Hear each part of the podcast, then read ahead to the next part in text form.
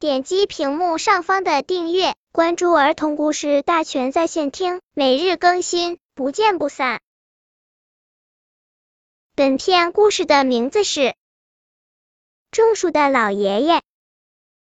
种树的老爷爷，老爷爷的一棵榕树好大好大，每天老爷爷都在榕树下乘凉。有一天，老爷爷不来乘凉了。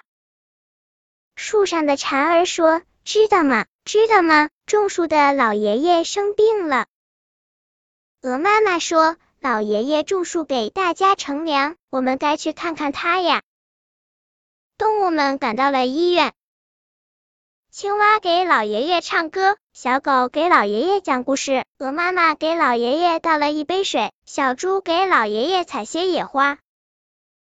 老爷爷好开心哟！老爷爷给大家带来一片绿荫，大家给老爷爷送去一份爱心，真好。